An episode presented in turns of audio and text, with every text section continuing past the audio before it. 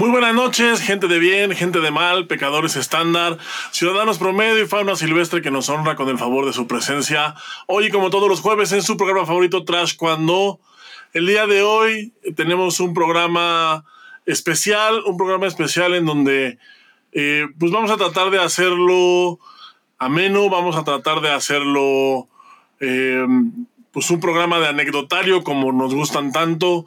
Por si las dudas, vayan de una vez ahorita en lo que presento a los demás compañeros, vayan por una caja de Kleenex, por si las dudas nada más, porque puede que se ponga eh, un poco sentimental conforme vayamos avanzando. Por mientras, y en lo que van por los Kleenex, les presento a alguien, pues a quien del que no se pierden de mucho si se pierden la presentación. Él es, ya saben, co-conductor de este programa, compañero, amigo y pues una pieza clave en esto del trash cuando desde algún lugar de la mancha de cuyo nombre no quiero acordarme, cuyo estatus migratorio no se puede revelar. Aquí con nosotros esta noche él es Boris Carrillo. ¿Cómo estás, Boris? Buenas noches. Sí, sí. Bueno, grabando. Sí, sí, sí. Saludos. Sí. Cinco. Cinco. Cinco. ¿Cómo estás, Chiquilín? Buenas noches. Bien, Boris, aquí ya sabes, eh, batallando con un poquito con el, con el calor. pero todo con el calor, con los moscos. con los triglicéridos. ah, con las azucaritas, con los chocorroles. Dices. Qué gusto, chiquilín, qué gusto verte este jueves. Mira, pues, primero, antes que nada, vamos a presentar a la otra parte importante de este programa. Blanquita Mata, buenas noches. Ay, qué bonito recibimiento. Buenas noches, chicos. Ah. Este, pues como siempre es otra vez un honor para mí estar aquí. Y bueno, yo ya sí tengo aquí mi caja de Kleenex. bueno, pues para los que no, no, no tienen idea de lo que vamos a hablar, pues hoy va a ser un programa que vamos a tratar, como dijo como justo dijo Chiquilín, lo vamos a tratar de hacer más ameno. Es complicado el programa, pero pues vamos a hablar de un, de un personaje muy importante en el taekwondo de México, Chiquilín. Y pues yo creo que sí hubo una, de alguna manera, eh, son como este tipo de atletas que a lo mejor no lograron eh, esa medalla tan, tan, tan preciada, pero marcaron, marcaron mucho, ¿no? En el taekwondo de, de su país, picaron mucha piedra y bueno, pues, uh, pues para mí es un honor hablar de esta persona. Eh, vamos a hablar de Eduardo Burgos. Para los que no tenían el gusto, pues era un atleta del equipo mexicano. Eh, pues con una gran historia en el taekwondo, eh, vamos a decirle contemporáneo, un gran atleta, un gran maestro, un padre de familia, un gran amigo. Y pues que hoy parte Chiquilín, hoy, hoy se nos adelanta y pues yo honestamente como, como el único post que he hecho acerca de eso, no puedo, no puedo eh, y no he podido hablar mucho de esto, eh, pues ojalá que yo tenga un espacio ahí al lado de mi carnelito pronto. Ahí el Escuadrón de la Muerte, vamos a estar todos juntos. Este, el buen Munra, el buen Lencho, el buen Burgos, tu servidor, este, el buen Israel, todos aquellos que nos juntábamos en esa época, pues vamos a estar en algún momento otra vez juntos. Y hoy estamos aquí para honrarlo, mi querido Chiquilín, a al mismísimo Eduardo Burgos. ¿Alguna anécdota que tengas que contar, mi chiquilín? Ojalá eso que dices de que vas a estar ahí junto a ellos, ojalá no sea tan, tan pronto, ¿eh? Porfa, no, tenemos que terminar esta pinche temporada por lo menos. ojalá, ojalá. No, mira, yo, eh, quisiera, quisiera yo, antes de, antes de entrarle directo a las anécdotas, quisiera yo eh, hacer eh, o, o, poner a la gente en contexto más o menos de cómo era pues el mundo, el taekwondo en México cuando, cuando de repente surge eh, esta figura, ¿no? Porque aparte es alguien que surge pues de un contexto, como, como todos, ¿no? Somos, somos hijos del contexto. Entonces, eh, ubíquense más o menos eh, en el taekwondo de los noventas, que era un taekwondo en el que ubiquen años noventas, era la época dorada de Víctor Estrada, Rafael Zúñiga, eh, o sea, todos los grandes nombres, todos los nombres legendarios eran los de esa época, ¿no? Entonces ubiquen en México en los años 90, cuando había un equipo que sobresalía de, de muchos, que sobresalía de muchos y que, y que pues llenaba a la selección y llenó a la selección de, de muchas figuras. Es el equipo de la UNAM. La UNAM en un tiempo con el profesor Samano, la UNAM era casi, casi la selección nacional. O sea, era, hubo un tiempo en el que era dificilísimo ganarle a la gente de la UNAM. De ahí salieron figuras, pues como Julio Álvarez, como eh, Juan Álvarez. Ya, eh, evidentemente, eh, estoy hablando de, ya un poquito antes, ¿no? Antes de la generación esta de, de, de grandes titanes de los 90 estaba el equipo de los Pumas, que era un equipo fuertísimo. Evidentemente, como todo en la vida, el equipo de los Pumas empieza una curva descendente. Pero dentro de esa curva descendente empiezan a surgir todavía figuras y grandes promesas. En medio de, pues, de este taekwondo increíble mexicano en los noventas con toda la bola de figuras que había. Una de esas promesas que surge con de la UNAM es justamente Eduardo Burgos, que era un atleta, pues era un niño cuando llegó al equipo de la UNAM, era un niño y por ahí dicen las malas lenguas y también esto me parece un dato interesantísimo porque, y ya, ya me corregirás tú, Boris, porque pues eso es algo, este, eso es algo que, que, que, yo supe como chisme, ¿no? Realmente, pues yo nunca pregunté ni dije nada, ¿no? Pero por ahí contaban que Burgos ni siquiera era cinta negra que él era como cinta azul o algo así, o no sé si fue una leyenda urbana, pero decían que él no había hecho nunca examen de cinta negra, sino que lo vieron competir y dijeron, no, este tiene que estar, no podemos perder el tiempo haciendo exámenes de grado, ¿no? Entonces... No, era, eh, sí era, mi burguito, sí era. Eh, lo que pasa es que, bueno, ya que tocas el tema, creo que es momento de, que, les cuente una historia rápida. Ahí va. Disculpe que ando bien ronco, pero pues así ya viví.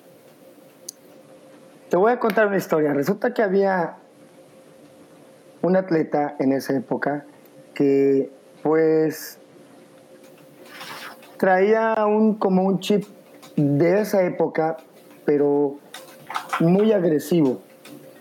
Él peleaba, en fin, pero peleaba muy agresivo. Ah, este competidor traía una velocidad y una explosividad que era muy nueva para ese momento. Las triples, las dobles. Estoy hablando de la generación donde estuvo Israel García, hermano de, de Lencho. Eh, pues el pipiolo, fue una generación de, de, de, de, eh, de categorías de 54 kilos, pues el mismísimo Carlos Ayala también estaba ahí, eh, Rubén Palafox en Peso Fly. Era sí, una, una, generación de pura loquera. Sí. Rodolfo, que es de la persona que te estoy hablando, yo lo vi pelear muchas ocasiones y en un entrenamiento, hacer una patada doble, él cae con el hombro y de ahí se le, se le sale el hombro. A mí me tocó ver que haciendo en un torneo, en una final de un nacional, un tornado de patada, se le sale la clavícula, ¿no? Entonces, pues Rodolfo ya no pudo realmente continuar, creo que fue como un, un peso fin eh, que no, pues, no, no, ah, no, no, no se, fue como una, ¿cómo decirlo? como un pastel que no terminó de hornearse, porque todos sabíamos que era un, un gran competidor.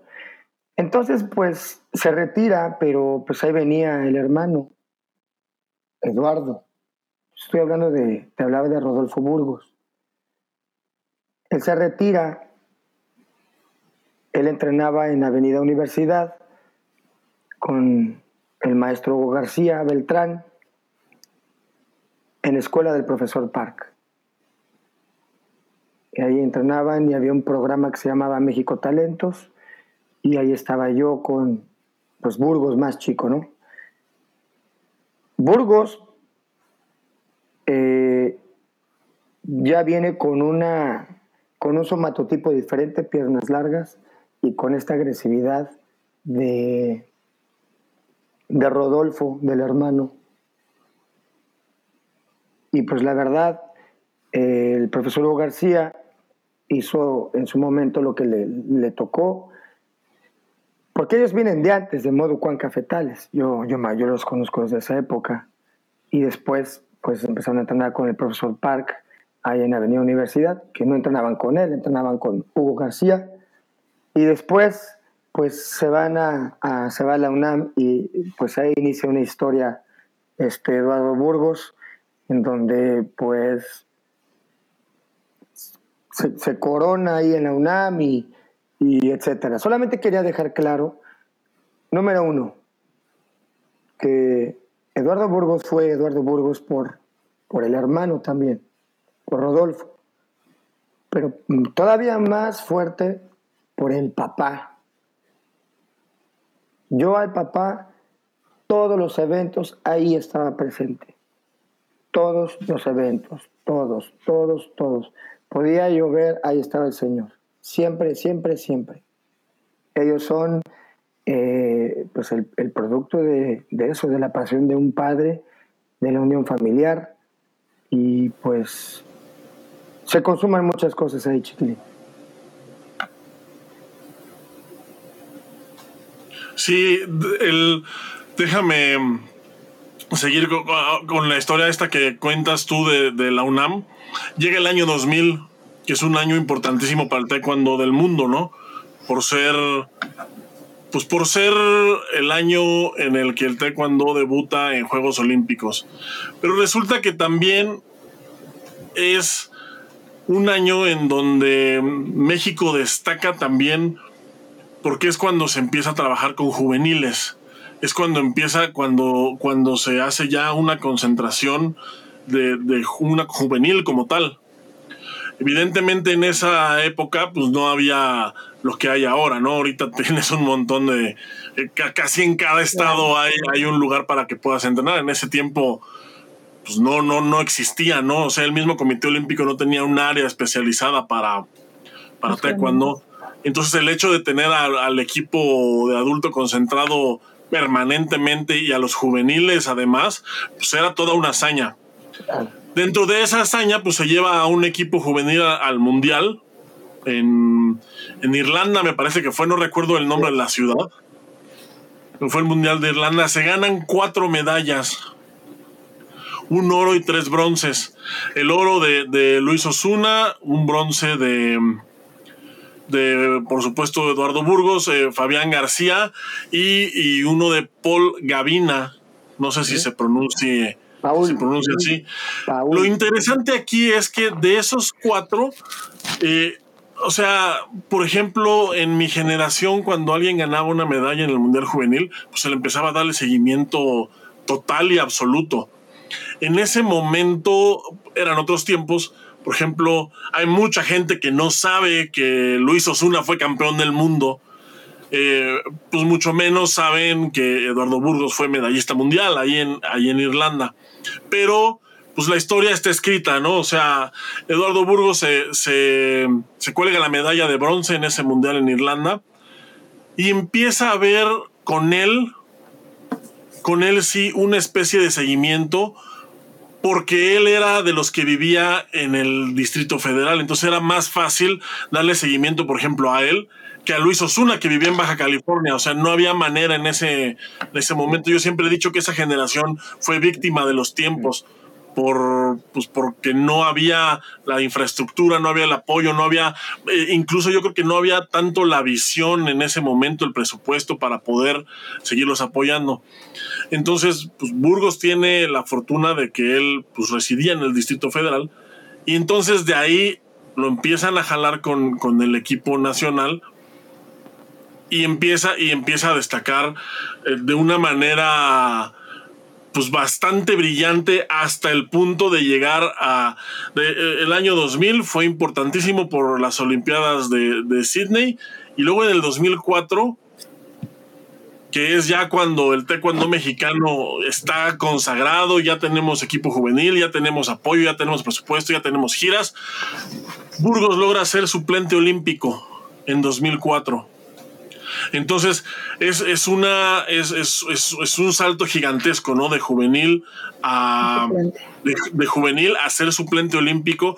Creo, y, espero no equivocarme, pero creo que hasta ahorita, 20 años después, 22 años después, no hay nadie que haya hecho eso, que de juvenil haya brincado a ser suplente olímpico.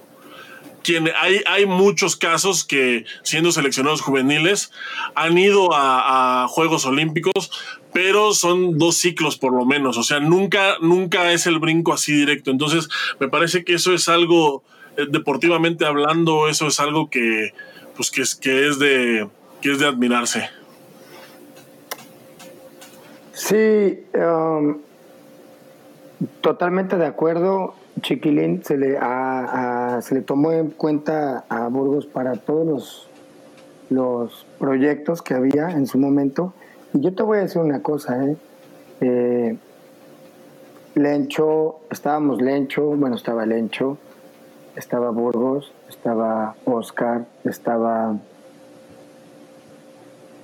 yo y los que estuvieran. Y estábamos ahí en el mismo cuarto, ¿no? Y no nos faltábamos al respeto. O sea, éramos amigos, éramos mejores amigos. Aún que sabíamos que Él estaba, ¿verdad?, ahí y, por encima de nosotros, nosotros a lo que íbamos, ¿verdad? Y siempre, siempre, siempre fue como un, pues era un gusto, ¿no? Que uno de nosotros pudiera estar ahí. Eran categorías olímpicas, ¿no? Pues para mí enfrentarme a ellos era algo grande. Y más por la admiración que yo le tenía a Burgos por como persona, ¿no? Y en el taekwondo, ¿verdad? Pero como persona, pues más. Entonces, Chiquilín, pues sí, efectivamente, eh, la historia de, de, de, Eduardo Burgos no es solamente una historia de que llegó alguien ahí y se le apoyó. También viene una historia de cuando un atleta se le tienen todos los proyectos, ¿verdad? Y en este caso como, como él, que de repente tiene un episodio fuerte que le cambia también como el rumbo ¿no? de su carrera como competidor. De ser un atleta que se caracterizaba por pelear muy limpio, muy agresivo, pero muy limpio. De ser un atleta que, que nunca hubo quejas de, pues sí, había quejas como todos, ¿no? En ese tiempo que éramos agresivos, pero no cruzar la raya, ¿ves? Y él tiene un episodio en un nacional y aún así, ¿verdad? Se levantó, continuó, nunca hubo esa mala intención y yo lo aseguro porque pues, yo lo conocí desde niño. Y esa persona agresiva que conoces en el área, eso era una persona en el área, era un, era un guerrero en el área. Y afuera, pues era un caballero, mi chiquilín. Yo me acuerdo bien de ese de ese incidente. Fue, estaba peleando, fue el nacional de, justo el nacional de 2004, en La Loma. Entra Burgos a pelear contra, no recuerdo el nombre de, de él, era, era de Guanajuato. No recuerdo el nombre. El chiste es de que ah, entra Burgos, entra, entra con patada doble. Pues eh, fíjate que yo vi el. Digo, ahorita no voy a juzgar, ¿no? Pero yo vi el video eh, y realmente no se ve que, haya sido pues con una mala intención, ¿no? Se ve, en el video que yo vi, se ve como, como parte de la inercia. Aquí el, tema fue que tiene una patada doble, la primera la pega, el chavo se cae y la segunda se la pega casi en el piso. Y entonces eh, se pues lo lastima, lo lastima eh, y empieza y empieza una campaña. Eh, la verdad que a mí se me pareció bastante, este, eh, bastante desatinada. Empiezan una campaña, la gente de Guanajuato empieza una campaña, una, campaña este, mierda en contra de él. Sí, sí, sí. empieza, empiezan una campaña bastante, bastante oscura en contra de, en, pues en contra de Burgos. o sea, directamente en contra de él. O sea, como si fuera, o sea, como si hubiera sido algo personal, ¿sabes? Entonces, eh, pues de ahí, de ahí realmente yo no recuerdo haber visto a Burgos de nuevo brillar como, como había brillado en las competencias. Yo, yo siempre tuve la impresión de que él prefirió este, hacer otra cosa, o sea, porque igual el taekwondo nunca lo dejó. O sea, yo siempre tuve la impresión de que él prefirió hacer otra cosa que estar aguantando, pues, ese tipo de, ondas, ¿no? Porque además ni siquiera era, o sea, ni siquiera fue algo así, este, eh, o sea, sucio, ¿no? O sea, Burgos no tenía fama de ser un competidor sucio, no tenía fama de ser, de ser, este, de ser manchado. O sea, solamente tenía la fama de que, pues, no te la perdonaba, ¿no? No, Claro, pero porque te digo, creció con esta generación también de asesinos del taekwondo, cabrón. O sea, e, en ese tiempo se noqueaba todavía. Eh, la manera en cómo, cómo entrenaba el profesor Hugo García Beltrán, pues era, fue tercer lugar mundial, cabrón. O sea, compañero de Víctor Estrada en categorías pesadas. Pues era eh, Burgos era, era, un, era un gran atleta. Y bueno, para, para, para, quiero tocar también un tema, por ejemplo, que creo que es importante. Todavía él, cuando estaba en su etapa como suplente, que andaba pues fuerte, intentaron eh, por varios medios eh, tener un patrocinio, tener eh, tener patrocinios, tener un manager. Y de alguna u otra manera todavía estaba en pañales eso, chiquilín. No había un vínculo como, no se, no, se le veía al atleta de taekwondo como como un atleta profesional, no sé, se le veía como, como un hobby más que otra cosa. Yo no tuve el gusto de conocerlo, pero por lo que escucho últimamente y por lo que platican, no puedo evitar imaginarme, o sea, yo sé que la verdad no existe, pero imaginarme que un chavo con ese talento, con esa hambre de triunfo, porque por lo que hice no era lo que tenía, o sea, no, no había una intención más de que, o sea, realmente era lo que iba, era él, a pelear, o sea, no iba como a jugar ni a, o sea, no, imagínate en estos momentos con el impacto que tiene el cuando alguien con ese talento. Sí, era, el, el, eh, o sea, era de, esa gente que, que, o sea, que además sabía pelear, o sea, no era nada más de que le echaron chorro de ganas, no, o sea, sabía pelear. No, era cabrón, cómo no. Sabía pelear, o sea, ese güey era uno de los que así lo veían en la gráfica y decían, puta, me toca con el Burgos, güey. No, y a mí me tocó ver, por ejemplo, evaluarme con él y con Oscar y con y entre el mismo Mulencho y todos ellos eran unas masacres, pero eran de verdad peleas garantizadas. Ibas a ver un buen espectáculo. Puro guerrero, obviamente, ¿verdad? Y, yo me meto ahí en el, en el costal porque pues, pues así fuimos educados. Pues Chiquilín, me gustaría leer algunos comentarios porque creo que hay gente que está muy cercana a él, que está conectada y estaría también padre que contara alguna anécdota, ¿no? La idea de todo esto es pues no es colgarnos de, el fallecimiento de alguien que fue tan cercano para nosotros, sino todo lo contrario, promover que no se le olvide, ¿no? Evitar que pase desapercibido su muerte. Yo creo que por un poquito de, ay, no sé cómo decirlo, pues de educación, mínimo la Federación Mexicana debió de haber dado unas condolencias dignas, así como él dignificó a México cuando le tocó. Nadie sabe nada, nadie a ciencia cierta y, yo, la verdad no quiero ni saber porque pues él sigue, ¿no? En, en nosotros y va a dejar de estarlo cuando nosotros lo olvidemos, lo dejemos de pensar. Yo quiero quedarme con, con ese, con ese Borguitos que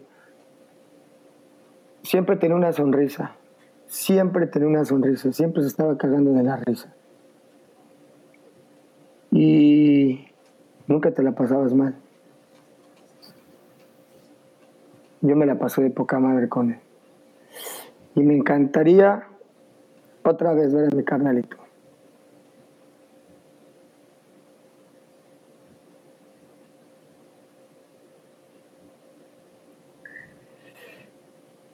Nos echamos una leída de los comentarios, ¿no, mi chiquilino? ¿Cómo ves? Claro, tenemos aquí a. Está Lencho, está Lencho aquí. Buenas, saluda, buenas noches. Está Ceci Silva de aquí de Querétaro, dice, dedicado a lo suyo. Un pelador muy chingón. Por supuesto, está aquí Munra. Este.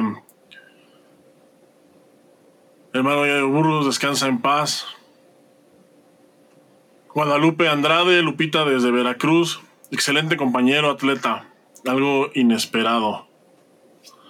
Está también aquí Lencho que nos dice, casi no me pronuncio en este medio, pero esto es muy lamentable y la historia de Burgos ya va de la mano con la vida de todos. Crecimos todos juntos, Boris, Munra y Ayo.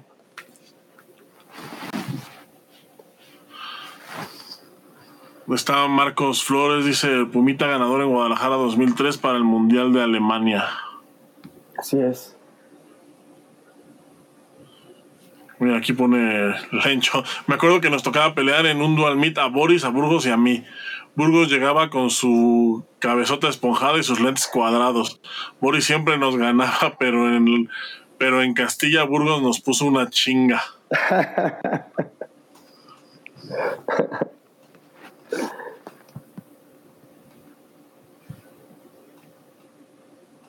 el corazón. Me acuerdo cuando, oye, tú ibas, Boris, eh, es que no me acuerdo en, en qué año fue, creo que fue en Orlando, que le tocó contra uno que no tenía mano. Sí, cómo no. Que estaba metiéndole, eh, todavía anda el profe allá, allá anda, él está en Miami. Este, sí, que iba ganando y le metía y le metía, y bien rápido, es que aparte era muy rápido no tenía su bracito el profe. Y, luego salió, que, salía, salía, este, o sea, se dio cuenta de que, de que no tenía mano y le dejó de tirar. Y entonces salió y lo, y, lo empezó, y lo regañaron, ¿no? Que, güey, pues si estás viendo, ¿por qué no tiras? No, es que sentí bien culero, que no tenía, que no tenía mano y por eso le dejé de tirar de ese lado. Pero fíjate que, por ejemplo, a mí me tocó ver peleas de él este, de entre nosotros, que eran peleas pesadas, ¿eh? pesadas, pesadas.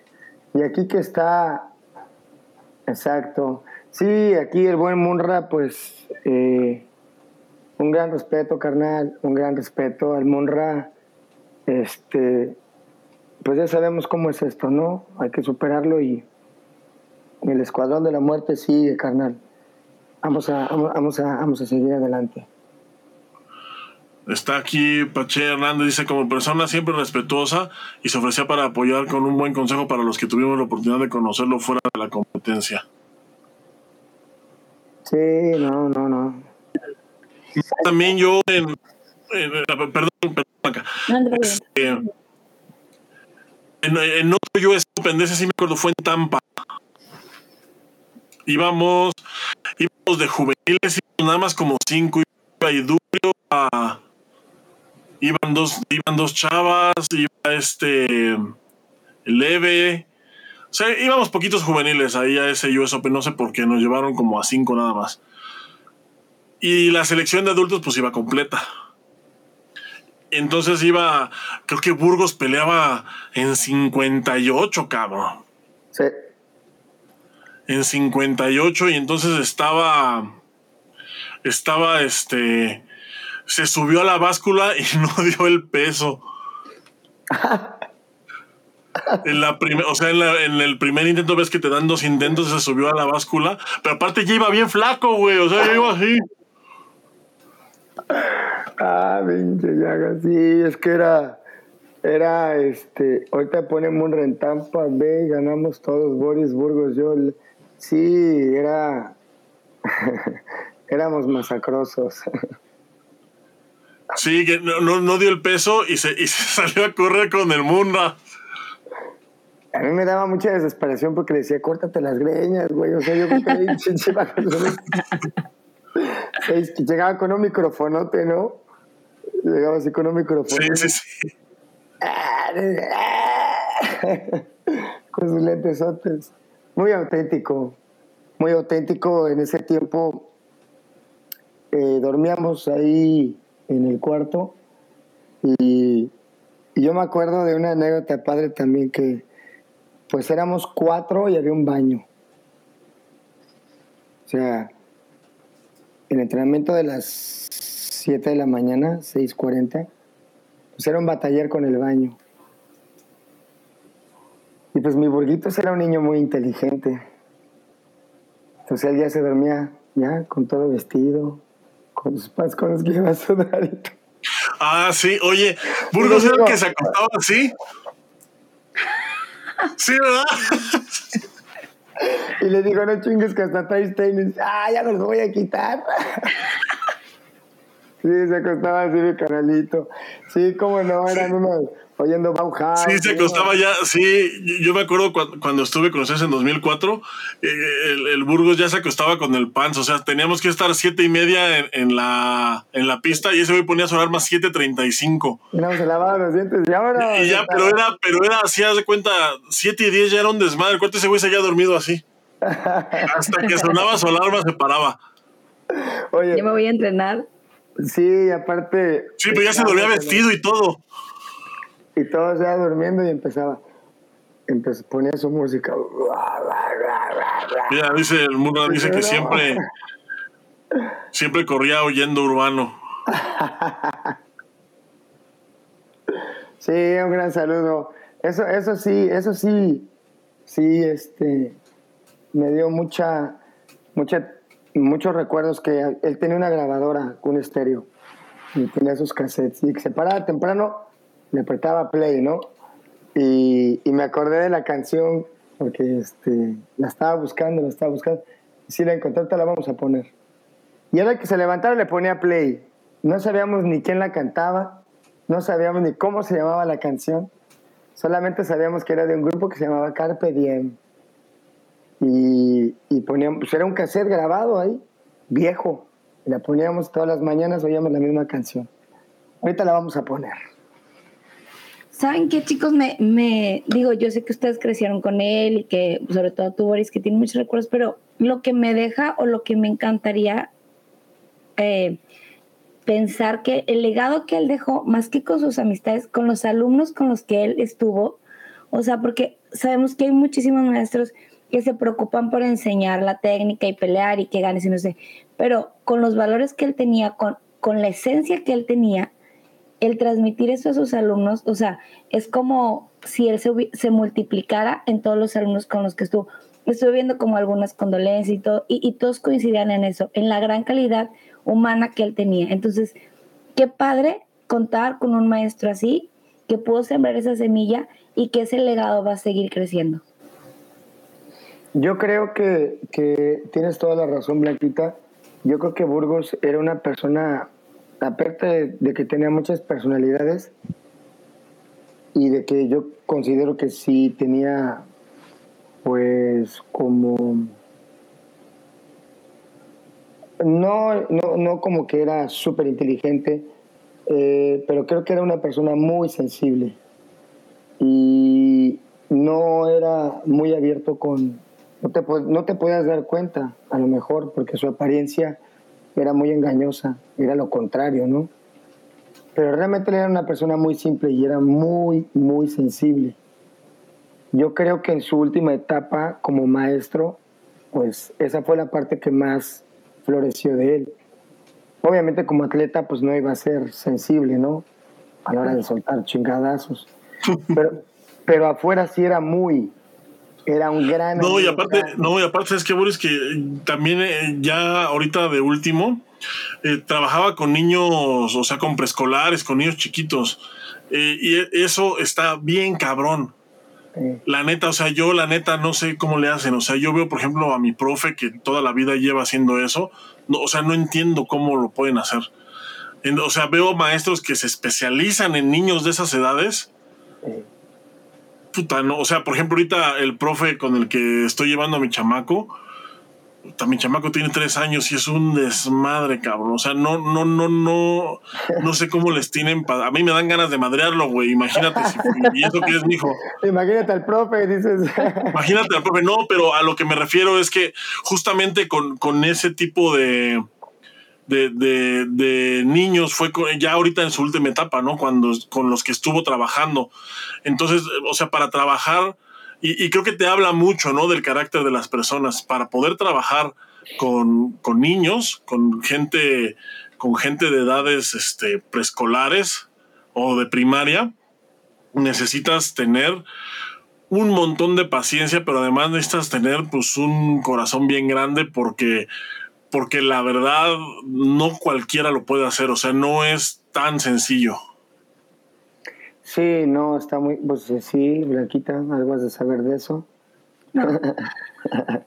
Pero fíjate que, que como maestro y pues él tenía su organización con, pues con, con Munra y llevaba sus academias la respuesta de la gente, por lo que sé, fue muy buena, eh, apoyando mucho, pues, claro, cabrón, ¿qué esperabas de, de un señor que educó a su hijo con esa pasión, su hermano que lo apoyó con esa pasión, y Burgos, Eduardo, que pues se entregó con esa pasión. Y, que los se dan cuenta de eso. O sea, tú como papá y ahora tu hijo te das cuenta, o sea, obviamente quieres a alguien, eso, que, que le transmite esa pasión por un deporte, pero que le dé algo más. Entonces los papás, a lo mejor sí pueden caer en una escuela que, que, que esa parte como de, mm, de la sensibilidad, del transmitir más allá de un combate, este, pueden caer ahí, pero llega un momento en el que el papá se da cuenta que no estás aportando más allá de, entonces yo creo que también de eso se debe el éxito que, tenía él con las escuelas, con los niños. O sea, los papás se dan cuenta de... Pues, Pero aparte, aparte Blanquita todavía le pegó un rato a la competencia, o sea, todo estuvo peleando y peleando y peleaba y peleaba. O sea, un cabrón que no, no te está chingando como maestro. Ah, que vayan a pelear. Un cabrón que te dice, vamos a ir a pelear estaba leyendo que en el 2018 ah. estuvo en la liga profesional y se tuvo que retirar por una lesión. O sea, no fue como. No, y aparte, ¿sabes? Ah, no era de los que lo obligabas, ¿eh? Él ponía la mano para darse la madre, o sea, eso nos encantaba, ¿eh? Claro. Es lo bonito. ¿Quién más aquí está conectado? Chipilín. Mi carnal. Pues, Carlos de Alba dice: un honor poder conocerlo y tener amistad con él, que en paz descanse. Sí, también pues creo que todos lo recordamos al buen Burgos porque siempre estaba con, una, con su pareja, ¿no? De ese momento. Y yo lo recordaba siempre juntos, creo que fue una excelente etapa. No, no, yo lo recuerdo a él noble, siempre pensando en que iba, a cómo iba a romper la dieta, y, pues, cómo se le iba a pasar chido, ¿no? Y después cómo iba a bajar la, cómo iba a dar el peso en la segunda oportunidad. Eso ya lo veía, él ya lo veía con Munra directamente o con Encho. Y a mí ya me llevaban entre las patas. sí, eran de, esa era la generación que andaba 10 kilos arriba, 11. No, espérate, güey. Estamos bien, güey. Estás ahí. Un día antes de la competencia, sí. y a los cinco días, así. El calavera team, éramos, sí. La sopa maruchan. Se echaban agua y. Uh. sí, éramos el equipo que. musculoso del como una vez el Emiliano, ¿no? Que, que lo pesaron, estaba 10 kilos arriba. Y dijo Emiliano Garibay, es que son de agua. Y que le dice pues Oscar Aguilar, pues que eres Aquaman o qué cabrón, no mames. Pues es que así era, desafortunadamente no era complicado porque también subíamos y bajábamos, o sea, 58, 54. Yo en mi caso, ¿verdad? Ellos pues, pues también subían y bajaban del camión o de, no sé, pero sí, o sea, eran dietas, eran dietas en ese tiempo. Eh, tú sabes, Chiquilín, que no estaba, no estaba como, como ahora, ¿verdad? Que pues es un poco más fácil, que tú puedes llevar tu dieta y Mira, ahí va. Sí, no, ahora se tienen muchos más recursos, ¿no? Al alcance. O sea, ya, para, para empezar, ya el equipo pues tiene un nutriólogo, ya, ya te escuchan. O sea, en ese momento, en aquella época era así de. te escuchan. Sí, o sea, en aquella época era así como de. Güey, pues ¿para qué dices que.? O sea, dijiste que ibas a dar 58, pues ahora te chingas, güey. ¿Para qué andas diciendo? Ahora lo das, cabrón. No, sí, de hecho, yo creo que mi Burguitos nunca perdió la báscula, que yo me acuerde. No. No. No, yo, yo, y, y, sabes qué, que yo sí tenía, ah, pues tú, güey, que íbamos a, Holanda, así entrabas una categoría. a, ver, a, ver, a ver, espérate, que estamos hablando de otra cosa, güey. es que iba a decir, no, pues yo es que yo sí tenía compañeros que, que, que, que los tenían que meter en Feder, güey, Era, eran fin y tenían que pelear en Feder, güey. Eso fue un error, güey, entiéndelo, no fue mi culpa. Ahí va. Él se Feder. No, que no lo escucharon. Ok, sí, sí, sí, sí, sí, sí fue mi culpa. Pero sí hay una justificación. No, ni hay, pero se los voy a contar. Ahí va. La madre. Es que se supone que yo iba a pelear. En fin. Y me pesaban el sábado. Feder, el Boris, era light, en fin.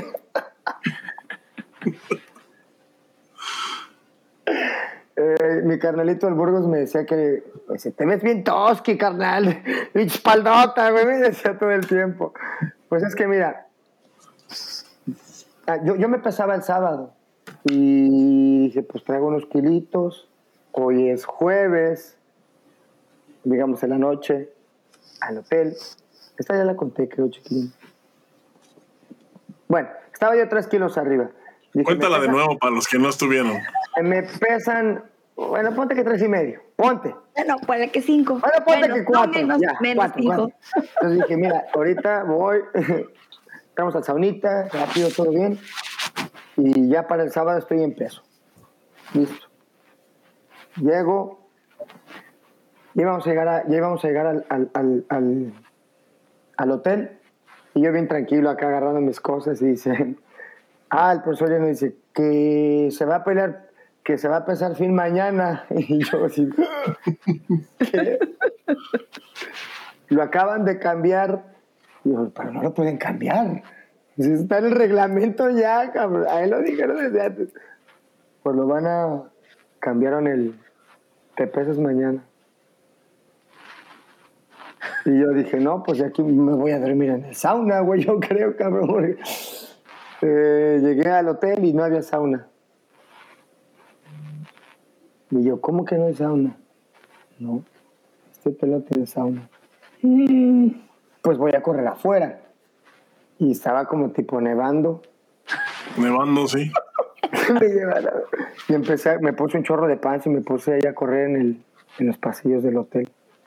Y salió la señora y me dijo que ya se quejaron, que no puedes estar corriendo. Y dije, ya vale, vale. Entonces, pues, me pues hice un sauna ahí en el cuarto. Yo creo que el de arriba estaba durmiendo y le salía vapor, güey, por todo la- su cuarto, cabrón. Y obviamente, pues no di el peso, ¿verdad? Porque pues estaba... Y me pasé aparte como por... La verdad, no fue, no fue ni medio kilo, fueron como 400 gramos que... Ya no, o sea, me pesé y me dijeron, no... O sea, no, me acordé, chiquilín, me pesé en el último minuto y ya no me dieron chance. Me dijeron, si quieres, puedes pelear en Feder, en tu peso ¿Y qué dijiste? All right. No, no, no, no, no. No, pero peleé en, en, en Bantam, me castigaron hasta Bantam. Toda la gira, cabrón. Está mal. La única, la única gira que he comido con madre, güey, la única. cabrón. Yo no sabía que era comer en un avión, güey, hasta ese viaje. güey. Te lo juro, cabrón. No sabía que daban coca en el avión, güey. No, esa sí fue la anécdota. Pero bueno, pues regresando aquí al tema, eh, pues estaría interesante ya para cerrar un poco con esto, recordar también que a mi buen Burguitos le tocó ser pues ya la última parte de ese equipo de los Pumas que tanto eh, se habló. Todo lo que tú decías, Chiquilín, haz de cuenta que la última, la corita, lo, lo más concentrado. Mm, Sí, fue el, todavía, el último de los moicanos. haz de cuenta que fue el último de los moicanos. Y sí andaba moicano el güey luego, Y sí, y sí. para su moicana. ¿Tú cómo lo conociste? Yo lo conocí cuando fuimos a. Pero cómo trae la greña, güey, porque traía un desmadre. Ay, no mames, pues de pinche afro así cabroncísimo, güey. Sí, yo lo conocí cuando fuimos a Orlando, güey. Que conocí a. Oye, e- ese viaje de Orlando también, no mames, hubo una. Haz de cuenta que íbamos y este. Rentaron, íbamos un chingo, güey. Íbamos todos los juveniles y todos los adultos, adultos, equipo A, equipo B, o sea, un chingo, güey. Evidentemente no había hotel en pinche Orlando, güey, que nos alojara a todos. Entonces rentaron unas villas, así como, como tipo, haz de cuenta, ah, como lo que hoy es el, el pinche Airbnb, igualito, pero pues en ese tiempo pues era como arreglo particular. Entonces, no manches, rentaron como 15 casas, güey. Y entonces en cada casa nos metieron como a 5 o 6, este, cinco o seis este güeyes. Mira, mira, ya está ahí, ya se acordó el mundo, dice, nos mandaron a todos con el profesor Onofre, a los exiliados.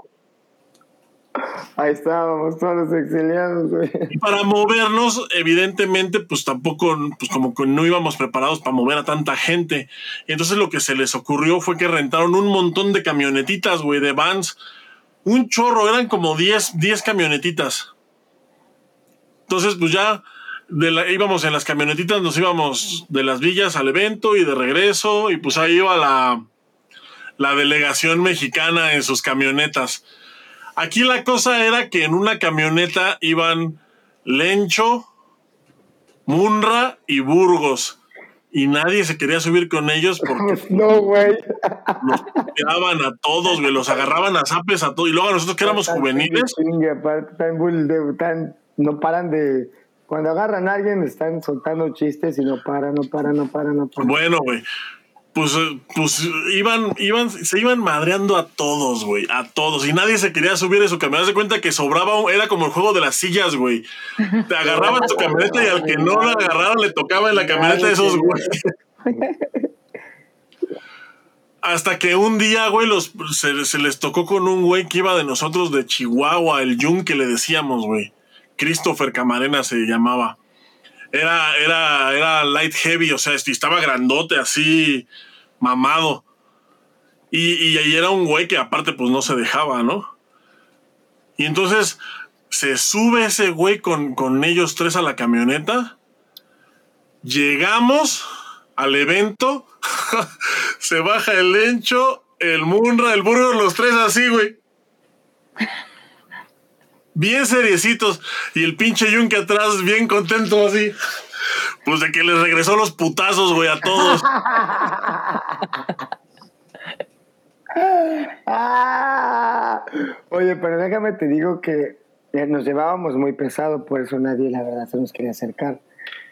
Pero pues era divertido, chiquilín. Yo creo que la manera en cómo jugábamos, a lo mejor le, le podía parecer de cavernícolas, pero no mames, nos la pasábamos increíble, cabrón. Jugábamos luchitas y cuando se había visto que toda la selección estuviera involucrada, güey. ¿Tú te acuerdas, güey? Sí, O sea, mira esta anécdota de, de- de Laura.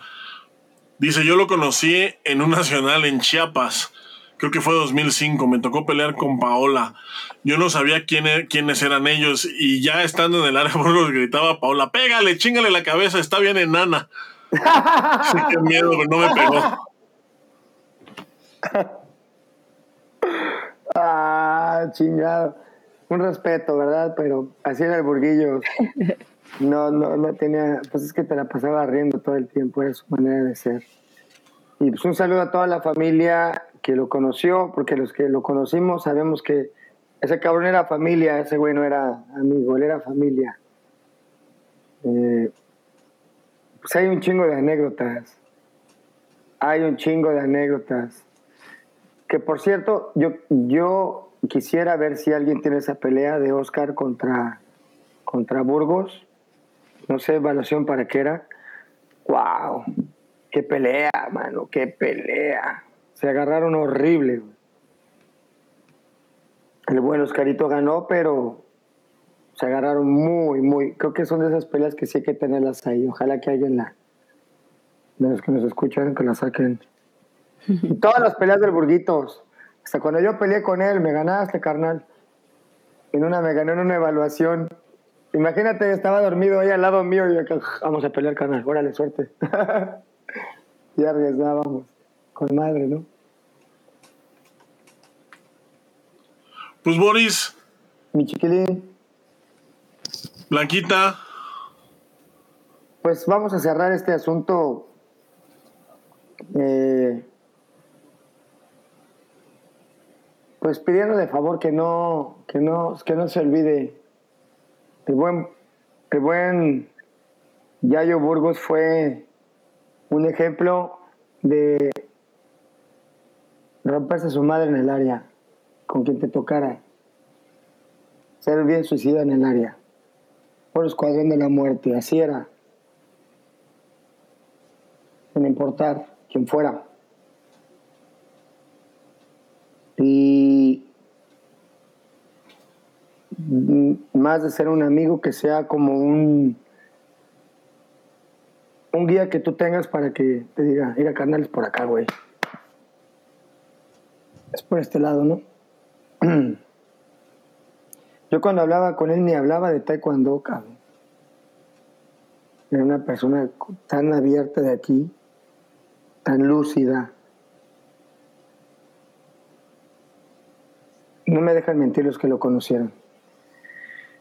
Un saludo a toda la gente que está afectada por la pérdida de esta gran persona. Yo sé que todos andan bien cagados. Pues para allá vamos todos, ¿no?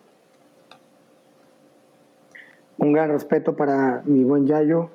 Munra, carnal, pues, ¿qué te digo? Lencho, a toda su familia, a sus alumnos, a su hijito. Él en algún momento va a saber la chingonada que, que tuvo de padre, hermano. Está muy Millagas, un, gran respeto. Estoy segura que así será el legado que, que él deja. Se va a multiplicar en todos los alumnos que tuvo, en su hijo, y de todo corazón y con todo respeto, mis más sinceras condolencias para sus papás, para su hijo y para todos sus amigos. pues no queda más que decir que pues yo espero que eh, todos, todos los que, especialmente la gente que era pues bastante más cercana a él, eh, pues puedan encontrar la paz pronto, puedan, puedan superar esto y, y recordarlo así como lo recordamos ahorita, ¿no? Como, como la gran persona que era, como, como el gran competidor que fue, como el gran atleta que era también. Eh, como el gran arte marcialista que, resultó ser también, porque además pues, alguien al que le encantaban las artes marciales por encima, por encima de todo. Yo, yo recuerdo que le encantaba un chingo la música, que le encantaba un chingo las artes marciales. O sea, eran, eran así las dos cosas que. Entonces, pues cada vez que. Pues cada vez que, que escuchen una de las canciones que ponía, cada vez que, pues, que vayan a, a, coachar a alguno de sus alumnos, pues recuérdenlo y ojalá que este trago amargo pase pronto y, y encuentren, como les dije, encuentren pues la paz. Ojalá sea pronto. Desde aquí, pues yo les mando un abrazo a, a todos los afectados, a, su hijo, a su pareja, a, al Munra, especialmente eh, Munra que pues, sabemos que era pues, su super carnal, este, Lencho también, este, pues lamento mucho esta, esta pérdida, Boris, eh, también a ti te abrazo, carnal, yo sé que es una cosa, este, pues bien difícil y, y además el hecho de pues de que haya sido tan pronto y de haber y, de que te hayas eh, animado a, hacerle este pequeño homenaje de este pequeño pues de para recordarlo la verdad es que pues no está tan fácil o sea no es tan fácil eh, a mí me cuesta trabajo y no era tan cercano ya ahorita yo con él entonces no me puedo imaginar cómo, cómo la están pasando ustedes pero sé que sé que lo van a superar porque los conozco y y esperemos que, todo, que todo pase pronto, porque pues al final de cuentas todo pasa. Mi chiquilín, un abrazo a todos y aquí les tengo la rolita que escuchábamos todas las mañanas. ¿Ahí se escucha? Sí la oye. ¿Se oye o no se oye?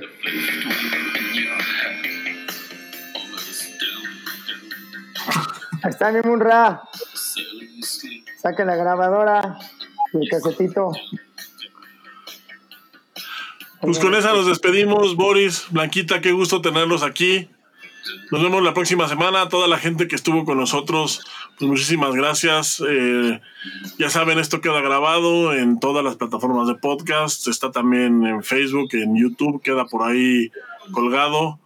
Eh, especialmente a la gente cercana a, Yayo, pues mis más sinceras condolencias y espero que, que todo pase pronto. Muchas gracias y buenas noches. Descansa en paz, Yayo. Así sea.